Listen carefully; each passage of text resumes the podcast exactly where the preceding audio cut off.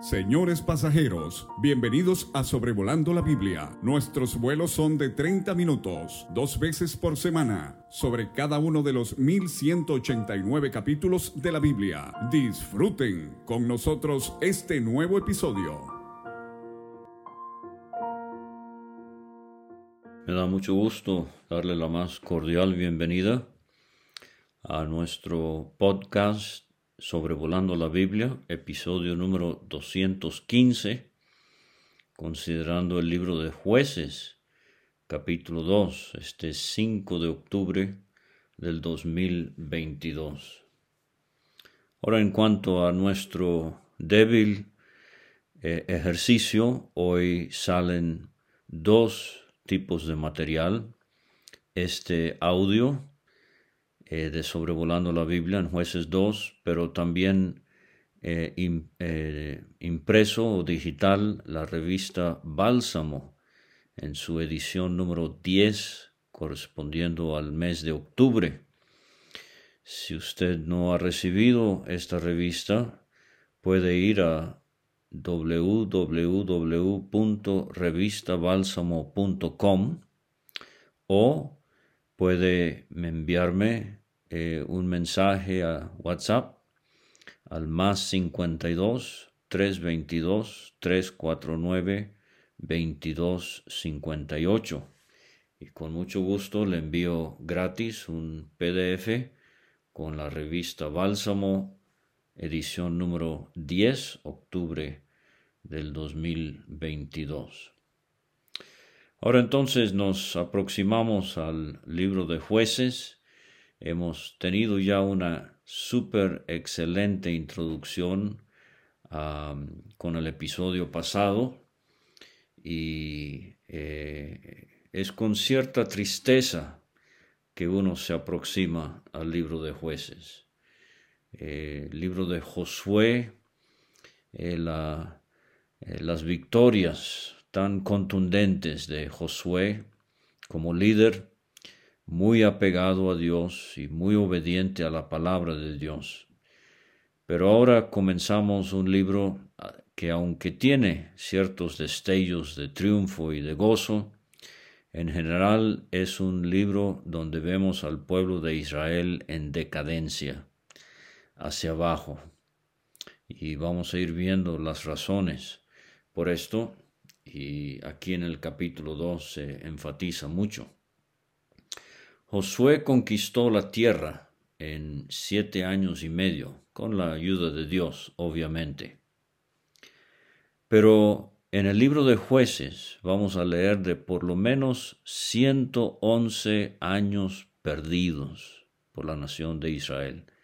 Digo perdidos porque si uno suma los años que se mencionan bajo el dominio de naciones cananeas que Israel debería haber dominado, pero va a perder todo este tiempo de nuevo por su idolatría, su desobediencia. Hay un himno que me imagino no soy el único a quien eh, hace pensar con cierta sobriedad, he de ir sin ningún fruto que presente a mi Señor. La segunda estrofa, que puede referirse al incrédulo, pero también al creyente, darle todo yo quisiera de los años que perdí, caminando en la ceguera, pero a Satanás los di. En Efesios 5, versículo 15, el apóstol Pablo dice, Mirad pues con diligencia cómo andéis, no como necios, sino como sabios, aprovechando bien el tiempo, porque los días son malos. Aprovechando bien el tiempo. Y me estoy exhortando a mí mismo al decir, cuántas cosas hay que nos roban el tiempo que podríamos usar para el Señor. Romanos 12, versículo 11, Pablo escribió en lo que requiere diligencia, no perezosos, fervientes en espíritu, sirviendo al Señor. Aquí en la ciudad de Zamora, en la iglesia local donde me congrego en la Rinconada, estamos estudiando el libro de Apocalipsis los viernes por la noche. Y nos ha impresionado en el capítulo 7 y en el capítulo 14 esto de los 144 mil que a todas luces parecen ser los evangelistas de los siete años de la tribulación. Y ellos van a hacer algo en siete años que nosotros en el tiempo de la iglesia no hemos podido hacer en dos mil años. El de llevar el Evangelio a los puntos más recónditos del globo.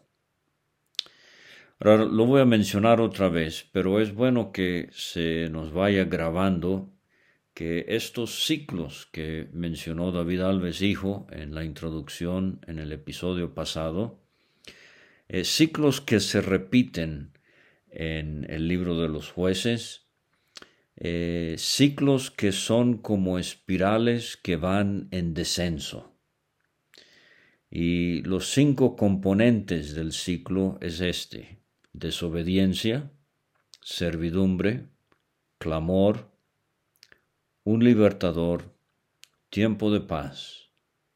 Pero entonces se repite, desobediencia de nuevo, otra vez servidumbre, vuelve el pueblo a clamar a Dios, Dios vuelve a proveer en su misericordia un libertador, un juez, hay paz por cierto tiempo, y vuelve otra vez el ciclo. ¿Se da cuenta?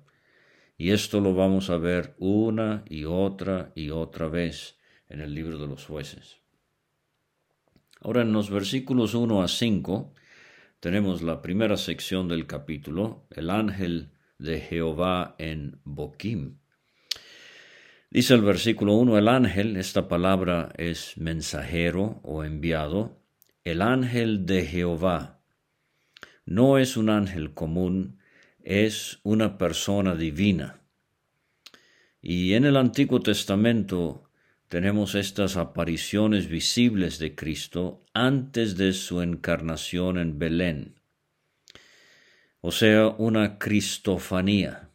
Éxodo 3 eh, vimos a Moisés y la zarza. Números 22 vimos la historia de Balaam y el ángel de Jehová lo detuvo. En Josué capítulo 5 eh, tenemos en el versículo 13 Josué ante el príncipe del ejército de Jehová.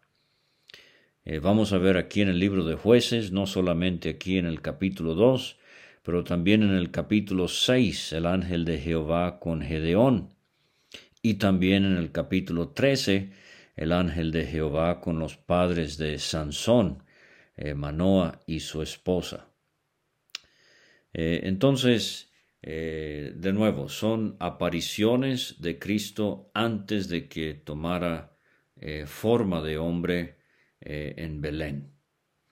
Pero el ángel sube de Gilgal. Recuerde, este fue el centro de operaciones al cruzar el Jordán. Gilgal significa bendición y subió de Gilgal a Boquim, que vamos a ver significa llanto. Eh, aquí el Espíritu Santo está anticipando lo que va a suceder en unos momentos. Y entonces el ángel de Jehová, fíjese cómo él muestra aún en estas palabras que él es Dios mismo. O sea, es una persona de la Trinidad. Yo os saqué de Egipto y os introduje en la tierra de la cual había jurado vuestros padres, diciendo, no invalidaré, no invalidaré jamás mi pacto con vosotros. De parte de Dios había la disposición de cumplir, la promesa de cumplir, con tal que vosotros no hagáis pacto con los moradores. O sea, era un pacto condicional porque dependía del comportamiento de ellos. Mas no habéis atendido a mi voz. ¿Por qué habéis hecho esto. Esto evoca eh, las palabras de Dios a Adán en el Edén. ¿Qué has hecho? Entonces Dios dice al pueblo, por medio del ángel de Jehová, el Señor Jesucristo, allí en Boquim, por tanto yo también digo, no los echaré de delante de vosotros, sino que estas naciones en Canaán serán azotes para vuestros costados, y sus dioses os serán tropezadero. Y esto es lo que sucede en la experiencia del creyente que no hace morir los deseos de la carne en su vida. Y cuando el ángel de Jehová habló estas palabras a todos los hijos de Israel, el pueblo alzó su voz y lloró. Y llamaron, llamaron el nombre de aquel lugar Boquim, que significa llanto. Ahora, apreciado creyente, quiero preguntarnos, tanto a usted como a mí aquí en la presencia de Dios, ¿cuándo fue la última vez que lloramos por haber desobedecido al Señor? Es una lástima que hay tan poquitas lágrimas sinceras en la vida del creyente. Lloraron y ofrecieron allí sacrificios a Jehová. Ahora la pregunta es si estas lágrimas eran genuinas o eran de cocodrilo, como decimos. Pareciera que fueran genuinas, pero el resultado no fue duradero. Cuando lleguemos a jueces 21 en el versículo 3, vamos a ver no solamente llanto, sino gran llanto, a raíz de la grotesca escena de la mujer que ha sido descuartizada y estas piezas de su cuerpo han sido enviados a las doce tribus de Israel. Pero entonces esto resume este llanto en el versículo 2 y el gran llanto en el versículo en el, eh, el, llanto en el capítulo 2 y el gran llanto del capítulo 21 eh, resume como si fuera la degradación de la fibra moral en Israel en el tiempo de los jueces. La segunda sección del capítulo, versículos 6 a 9, tenemos eh, otra vez el recuento de la muerte de Josué. Esto lo vimos en Josué 24, el último capítulo de ese libro, el libro anterior. Y esto funciona como eh, punto de unión para el libro de Josué y jueces. Josué ya había despedido al pueblo, los hijos de Israel se habían ido cada uno a su heredad para poseerla, y el pueblo había servido a Jehová todo el tiempo de Josué. La tremenda influencia que este hombre de Dios tuvo sobre la nación. Y todo el tiempo de los ancianos que sobrevivieron a Josué, los cuales habían visto todas las grandes obras que, de Jehová que él había hecho por Israel. Pero murió Josué. Dios entierra a sus siervos, eh, duele mucho, son muy apreciados, muchos de ellos dejaron una huella en el corazón de muchos en el pueblo de Dios, pero la obra de Dios sigue. Entonces eh, vimos de nuevo hijo de Nun, la mayoría de las veces así se le refiere, pero tanto aquí como en el capítulo 24 de Josué, siervo de Jehová, y es uno de una lista de siervos de Jehová y el siervo por excelencia en cuatro pasajes en Isaías, obviamente es nuestro Señor Jesucristo. Lo sepultaron en su heredad en Timnat Sera, eh, unos 30 kilómetros al noroeste de Jerusalén. Entonces, de nuevo, el gran contraste entre el libro de Josué es que vemos el apego de este hombre a la palabra de Dios. Y en el libro de jueces vamos a ver la apostasía de este pueblo en relación a Dios. Ahora, el versículo 10, eh, la tercera sección del libro, la generación de Josué y la generación siguiente. Toda aquella generación también fue reunida a sus padres.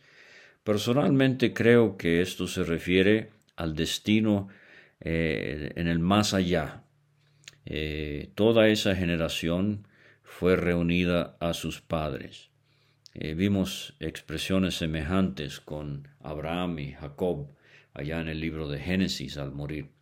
Y se levantó después de ellos otra generación que no conocía a Jehová. Esto es muy impresionante. Ni la obra que él había hecho por Israel. Quizás usted ya ha pensado, pero esto suena mucho como lo de Éxodo 1. Eh, en Egipto, versículos 6 a 9, murió José y todos sus hermanos y toda aquella generación, y los hijos de Israel fructificaron y se multiplicaron. Pero se levantó sobre Egipto un nuevo rey que no conocía a José. Ahora, esto se entiende allá en Egipto, una nación pagana. Se levanta un faraón que no conocía a José, el hombre incrédulo, no conoce absolutamente nada de Dios.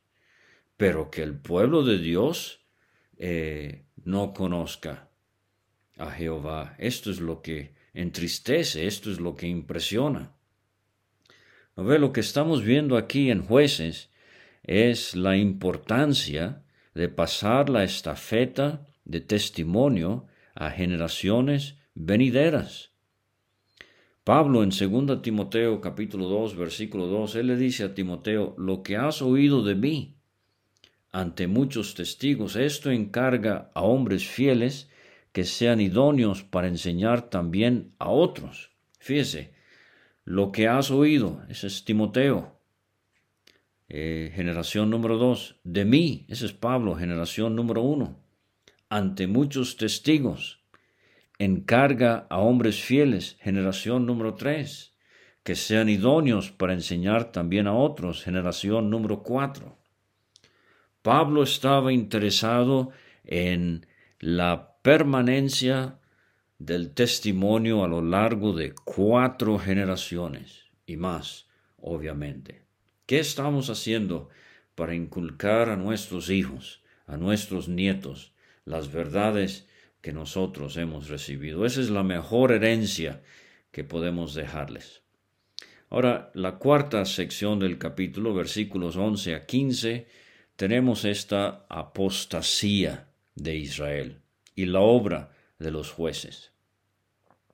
David hijo nos explicó que no son jueces en el sentido de una corte de justicia donde eh, el hombre pasa al frente a dictaminar algo. La idea más bien, y en este párrafo lo vamos a ver, eh, es de libertador. Ah, después, eh, versículo 11, los hijos de Israel hicieron lo malo ante los ojos de Jehová. Ocho veces en jueces eh, capítulo 2, versículo 11, capítulo 3, versículo 7, 3, versículo 12, dos veces, 4, versículo 1, 6, versículo 1, 10, versículo 6, 13, versículo 11, ocho veces en jueces se dice que hicieron lo malo ante los ojos de Jehová. Pero mire, esto nada más es un preámbulo a los dos libros de reyes, en donde esta expresión hicieron lo malo ante los ojos de Jehová aparece unas treinta veces. Fíjese nomás, sirvieron a los Baales, dejaron a Jehová el Dios de sus padres, y por eso la, palabra apostasía, dejaron a Jehová el Dios de sus padres, les eh, le dieron la espalda al Dios que los había sacado de la tierra de Egipto, y se fueron tras otros dioses, dioses de los pueblos que estaban en sus alrededores, a los cuales adoraron y provocaron a ira a Jehová. Y otra vez, versículo 13, dejaron a Jehová y adoraron a Baal y a Astarot. En vez de ser luz en medio de tanta oscuridad, ellos dejaron la luz, dejaron a Dios y se fueron tras las tinieblas de las religiones paganas. Baal y Astarot. La palabra Baal eh, puede significar señor o esposo. Estoy citando aquí al comentario eh, The Bible Knowledge Commentary en inglés. El comentarista es Dwayne Lindsay. Y él dice, la palabra Baal puede significar señor o esposo corresponde a la analogía de la idolatría como adulterio espiritual. Baal era el nombre cananeo del dios sirio Adad, dios de las tormentas y las guerras. El plural Baales sugiere las muchas variedades locales del culto a Baal. Por ejemplo, números 25.3, Baal peor. Josué 11.17, Baal Gad. Eh, jueces 9.4, Baal Berit. Eh, segundo libro de Reyes 1.2, Baal Zebub. Entonces fíjese que eh, algo similar sucede con la religión popular el día de hoy. la, la, Virgen que dio a luz al Señor Jesucristo en la Biblia se llama María, punto. Pero eh, la religión ha hecho de un ídolo todas estas diversas versiones. Por ejemplo, en México, muy popular, la Virgen de Guadalupe. Pero en otros lugares, eh, la Virgen eh, del Carmen, etc. Entonces hay estos diferentes nombres según la región, así como el Baal. Pero entonces no solamente Baal, la figura masculina, tenemos también aquí a Astarot. En Canaán la diosa Astarot era la consorte de Baal, la compañera, conocida en Siria como Astarte y en Babilonia como Istar. Astarot era la diosa de la fertilidad. La adoración a Baal implicaba la inmoralidad más degradante imaginable. A estas profundidades ha descendido este pueblo a quien Dios le acaba de dar una herencia en la tierra de Canaán. Y dice el versículo 14, se encendió contra Israel el furor de Jehová, el cual los entregó en manos. Y aquí están estas naciones, robadores que los despojaron. Y como he mencionado, pasaron por lo menos mucho más, pero se nos dice precisamente de por lo menos 111 años, perdiendo el tiempo por estos robadores eh, que los despojaron y los vendió en mano de sus enemigos de alrededor y no, no pudieron ya hacer frente a sus enemigos, porque no tenían eh, la ayuda del Señor. Por donde quiera que salían, la mano de Jehová, en vez de estar con o sobre ellos, estaba contra ellos para mal, como Jehová había dicho y como Jehová se lo había jurado, y tuvieron gran aflicción. Ahora el quinto eh, párrafo, la quinta sección del capítulo está en los versículos 16 a 23. En los versículos 16 a 19 eh, tenemos un resumen eh, de estos 300 años en el libro, estos ciclos repetitivos como espirales en descenso. Vi el otro día un helicóptero que cayó precisamente como a una hora de camino de la casa de David Hijo, allá en Campeche. Era un helicóptero de la Marina, algún desperfecto mecánico, eh, no estoy seguro, pero se ve en el video que tomó una persona en la región de cómo el helicóptero empieza a dar vuelta, vuelta y empieza a hacer una espiral pero en descenso hasta por fin desplomarse. Esto es exactamente lo que sucede. Le repito, desobediencia llevó a servidumbre. En su servidumbre o esclavitud, el clamor, clamaron a Dios. Dios en su misericordia les proveía un libertador. Disfrutaban paz por un tiempo, volvían a desobedecer, volvían a ser esclavizados, volvían a clamar, eh, volvían a disfrutar eh, de la ayuda de un libertador, volvían a disfrutar paz. Y otra vez, eh, muy, muy deprimente esto.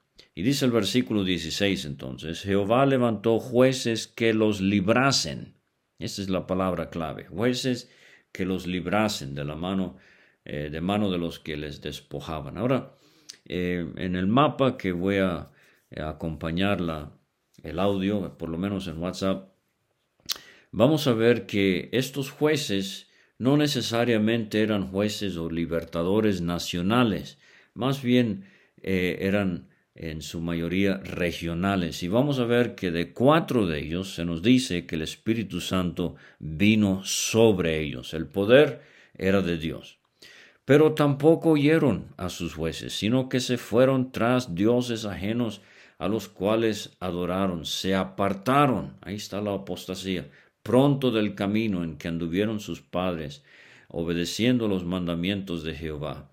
Y cuando Jehová les levantaba jueces, Jehová estaba con el juez y los libraba de mano de los enemigos todo el tiempo de aquel juez, porque Jehová era movido a misericordia.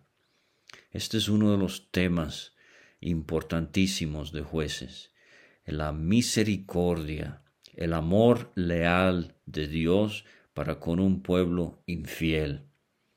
Movido a misericordia por sus gemidos, a causa de los que los oprimían y afligían.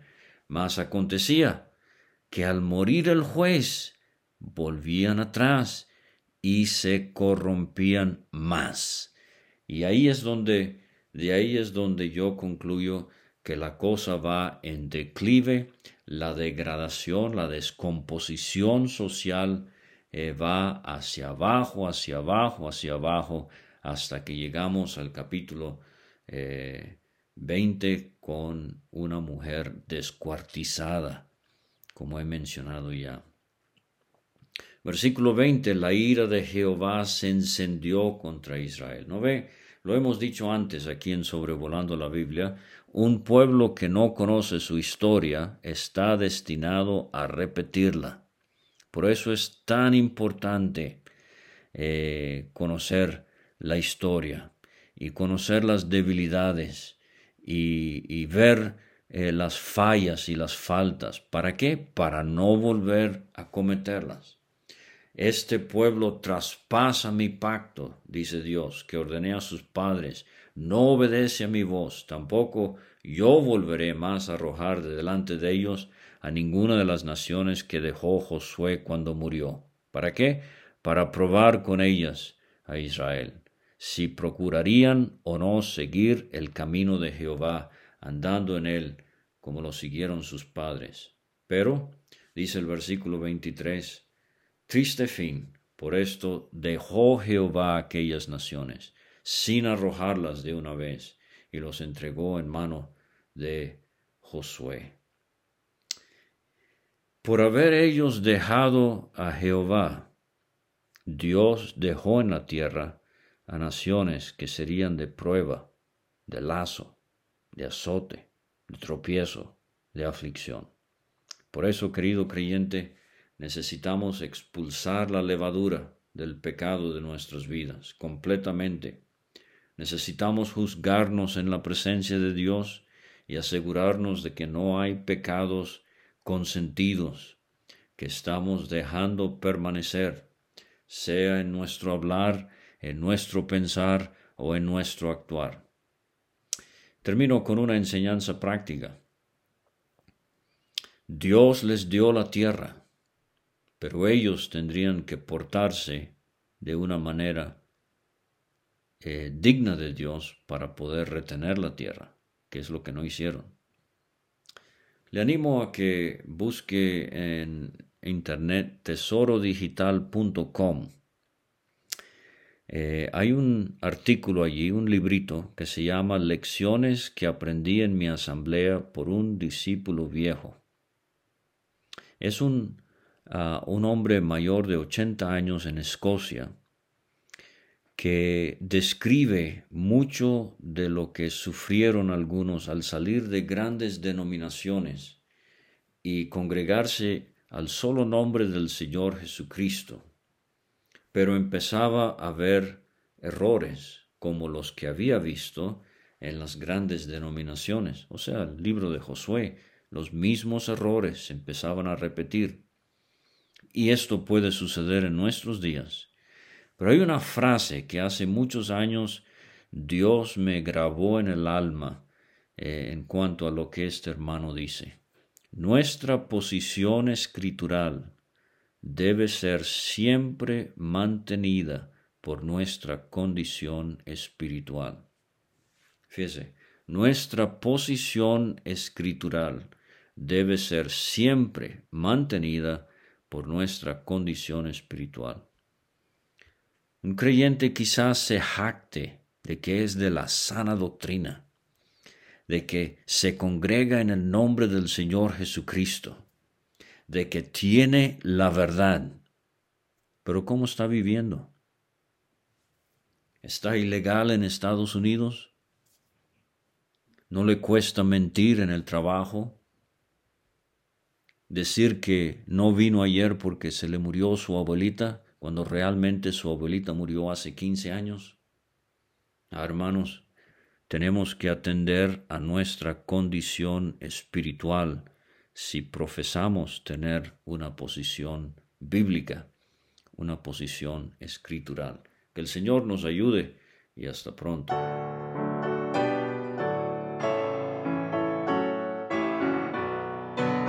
Muchas gracias por escuchar. Puede conseguir todos los episodios de Sobrevolando la Biblia en aplicaciones de podcast como Spotify o Pocket Cast para recibir dos audios por semana a su WhatsApp. Envíe un mensaje al más 52 322 349 2258 y no olvide añadir este número a sus contactos. Hasta la próxima.